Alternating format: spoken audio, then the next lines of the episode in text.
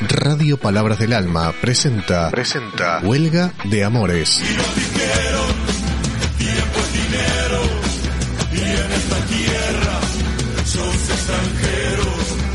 Un programa para acercarnos a los pueblos originarios y a la historia y el presente de América Latina.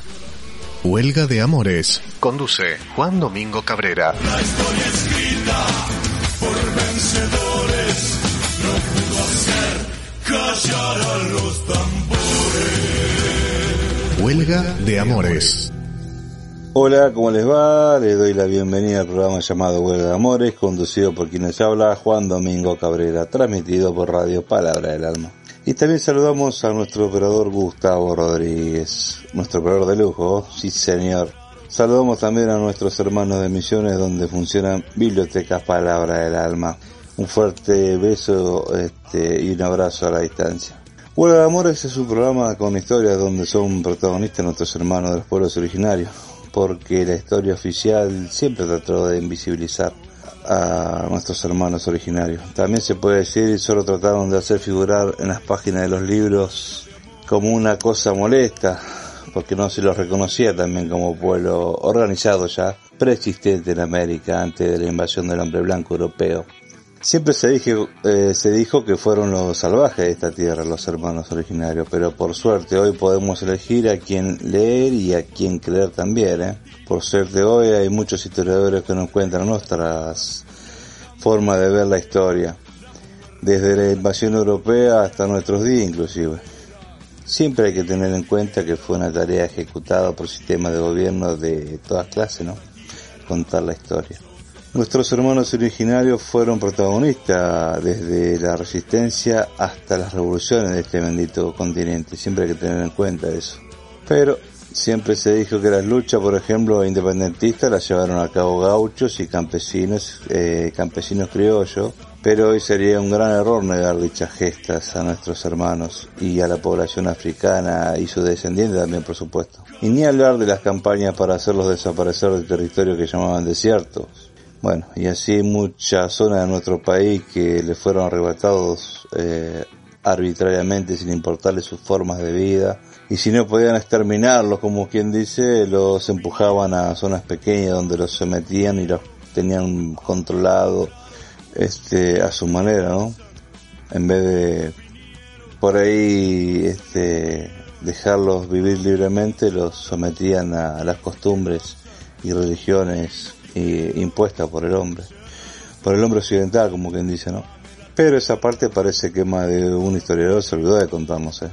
Desde este programa, como podrán apreciar, tratamos de hacer ver las historias que nos negaron desde los libros hasta, hasta en las instituciones educativas que nos formaban de chicos, ¿no? También. Por supuesto que hacemos este programa siempre con mucho respeto, como tiene que ser por ahí un poco desordenado cronológicamente, pero en fin, lo importante es abordar el tema para que no quede en el olvido y hacer nuestro pequeño humilde aporte desde este espacio de nuestro programa Huelga Amores a través de la radio hermosa Palabra del Alma. Damos comienzo al programa de hoy y les recordamos a todos ustedes que salimos al aire todos los viernes a las 17 horas con las repeticiones en las aplicaciones, por ejemplo, Evox y Spotify.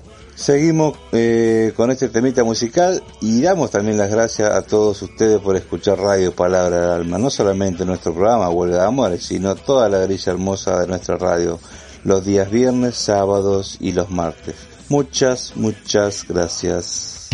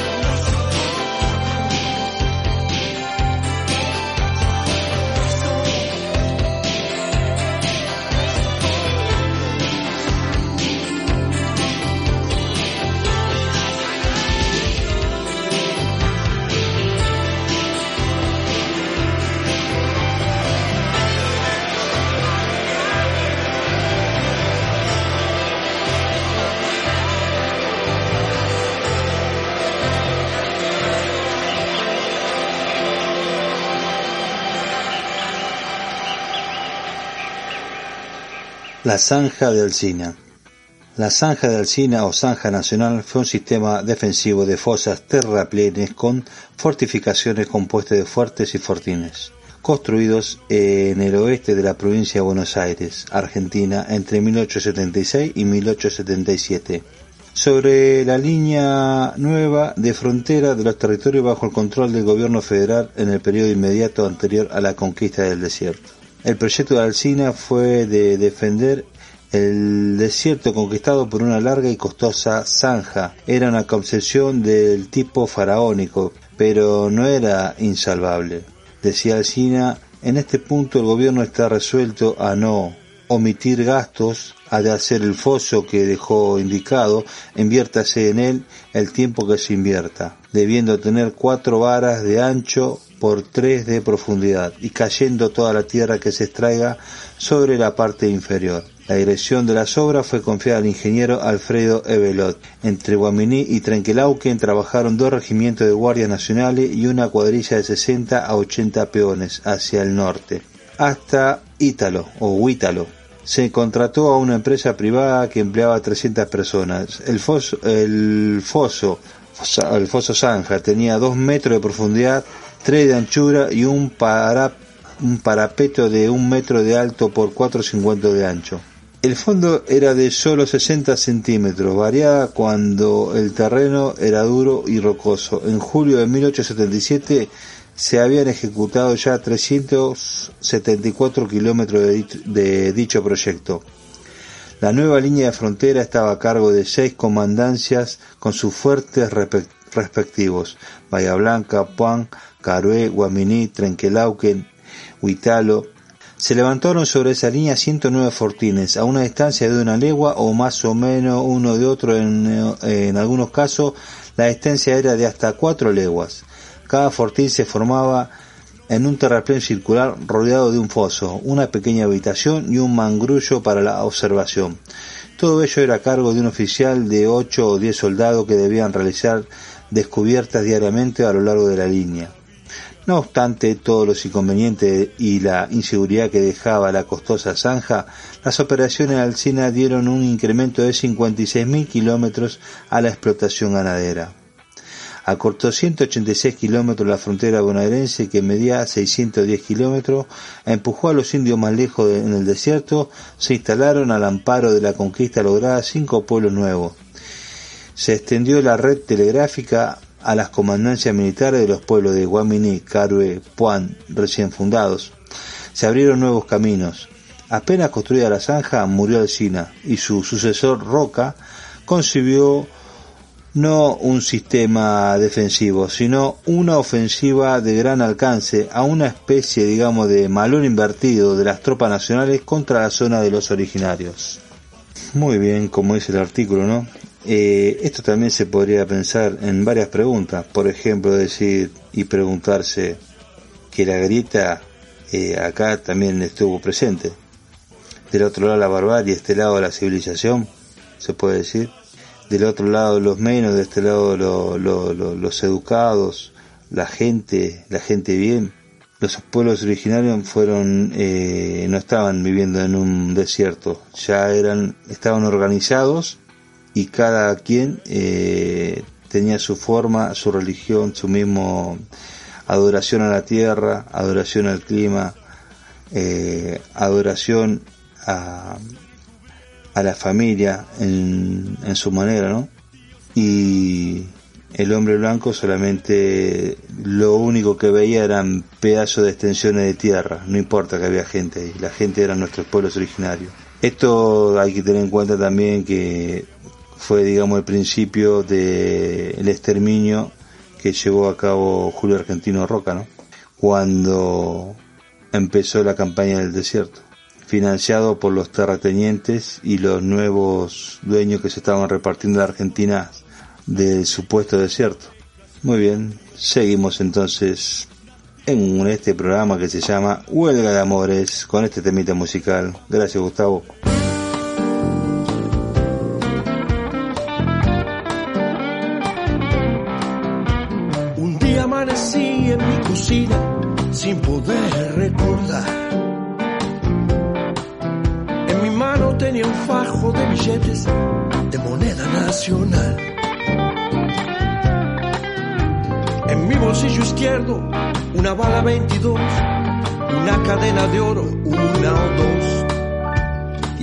Estoy envuelto en un misterio que no puedo descifrar. ¿Por qué amanecí en mi cocina sin poder recordar? El teléfono suena, no me animo a contestar. Si a Valentina Alcina sé que fui, ¿cómo es que ahora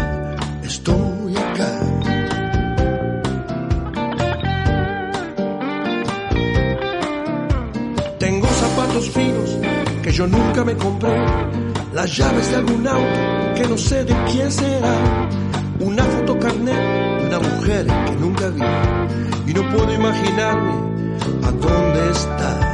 No sé si soy el gato o el ratón, no sé lo que hice mal.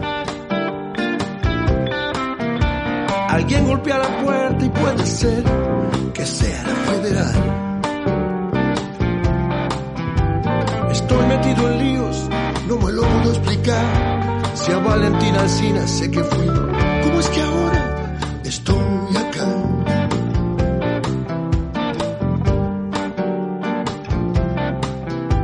Cuarenta y ocho horas que no puedo recordar. Y en Valentina Alcina ya nadie me quiere hablar.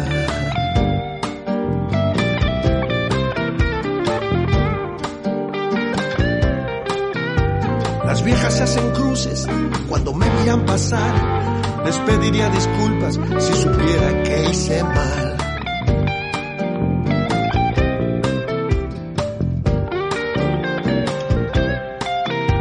Tengo la boca seca y la barba sin afeitar. El Valentín Alcina, ritmo blues, me va a matar.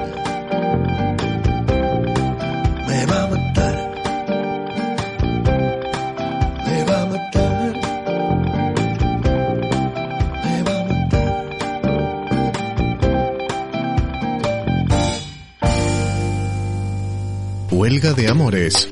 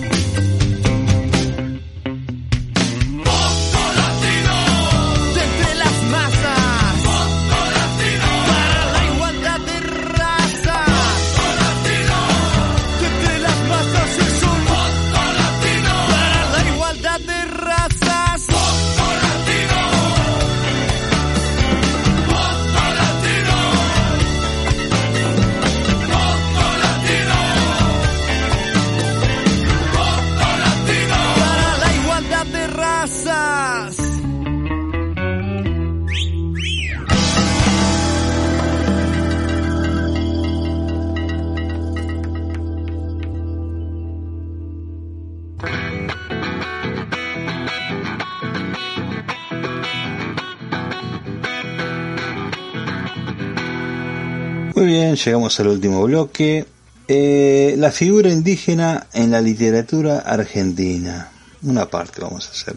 En la Patagonia del siglo XIX se llegó a poner precios a las orejas y genitales de los aborígenes, a lo que se les cazaba como animales. El nativo de estas tierras era visto por el colonizador como una criatura salvaje, carente de lenguaje, desprovista de cultura y a veces hasta de sentimientos, que, por ser un bárbaro, era necesario aniquilar. Esta idea dominará la mayor parte de las obras de las literaturas argentinas del siglo pasado. Existen por supuesto excepciones, la novela de Martín Fierro, de José Hernández o una excursión a los indios ranqueles de Lucio, de Lucio Mansilla, libro que contradice con mayor fuerza ese estereotipo. Con base en una supuesta colección de cartas dirigidas a un amigo, Mansilla confecciona un relato fascinante sobre su estancia entre los ranqueles, mezcla de los pueblos araucanos originarios de Chile, con pampas y mapuche de Argentina. Se trata en realidad de un testimonial del primer hombre de origen europeo que penetra de manera pacífica una extensión, una extensa región de la Pampa Central, dominada por entonces por este grupo étnico. Lucio Mansilla es un militar al cual se le encomienda la comisión de persuadir al jefe de los ranqueles, de firmar un tratado de paz que ponga fin a los recurrentes conflictos bélicos entre los colonizadores blancos y los aborígenes. Será también el primer escritor argentino que verá a los nativos de estas tierras como seres humanos en toda la extensión de la palabra y los reconocerá poseedores de una cultura. Se puede decir también que Mansilla se presenta como funcionario de paz con los ranqueles y un poco como espía también, pero a la vez queda sorprendido por lo organizado que eran este pueblo originario, los ranqueles. Es parte de la literatura argentina, ¿no? ¿Cómo sería, cómo sería la figura del indígena? Así vamos cerrando el programa de hoy, Huelga de Amores, y lo hacemos con este bello poema de Auldárico Hernández, que dice así, Niño, hermanito jaguar, casta, espíritu de mística indomable. Tu fuerza será de la tierra, el sol, el agua, el aire, y el fuego emergen de tu pecho, de tus ojos, de tus manos, el poderío de tu alma viene de las estrellas, donde habita la fábula de tus primeros sueños. Duerme, duerme, duerme con el vuelo de las garzas, con el silencio de la selva, con el arrullo que nos dan los ríos. Eleva tu sueño en las nubes y desde los picachos de las cumbres, detente y mira a tus hermanos, niños. Hermanito jaguar, ya es hora de que despiertes aquí los tambores y tuncules. Están llamando, ven con el colibrí. Viajarás en los pueblos y hallarás en cada hermano una mirada de tristeza, sumido en el insomnio de una derrota ancestral. Tú ya no bajes la mirada despierta, Despierta, únete a las olas, únete al viento, elévate con tus alas como las águilas, habla con otros jaguares, toma el hacha, el machete, haz con ello la libertad de tus hermanos, pide con ello la justicia, mi justicia, nuestra justicia. Hermoso de poema de Aul Dárico Hernández. Muy bien, Recuerden que el domingo desde la 19 vamos a hacer una transmisión especial por las elecciones con la información al segundo de los resultados en Pilar ¿eh? y en todo el país a través de nuestra radio Palabra del Alma, con información del resultado final de las elecciones. Gracias a todos por escuchar Radio Palabra del Alma y los invito a que sigan escuchando la programación que emite esta radio hermosa los días viernes, sábados y los martes. Y bueno, este domingo transmisión especial, como les dije anteriormente, por las elecciones a partir de las 19. Abrazo eh, fraternal a todos, cuídense mucho, buena semana y una muy linda vida. Chau, chau.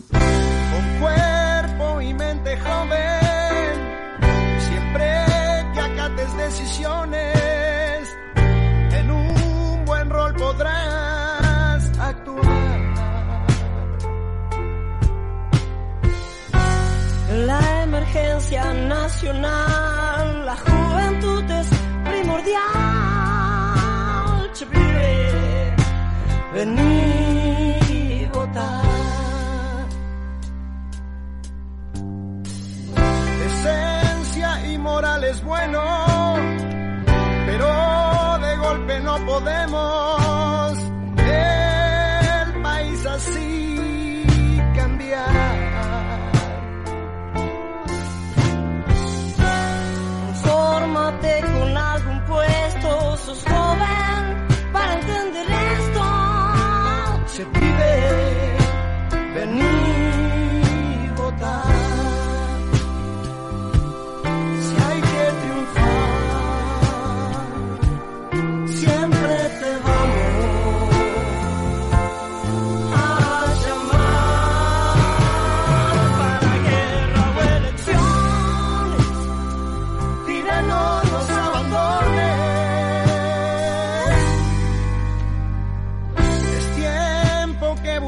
ejemplos en los grandes patrones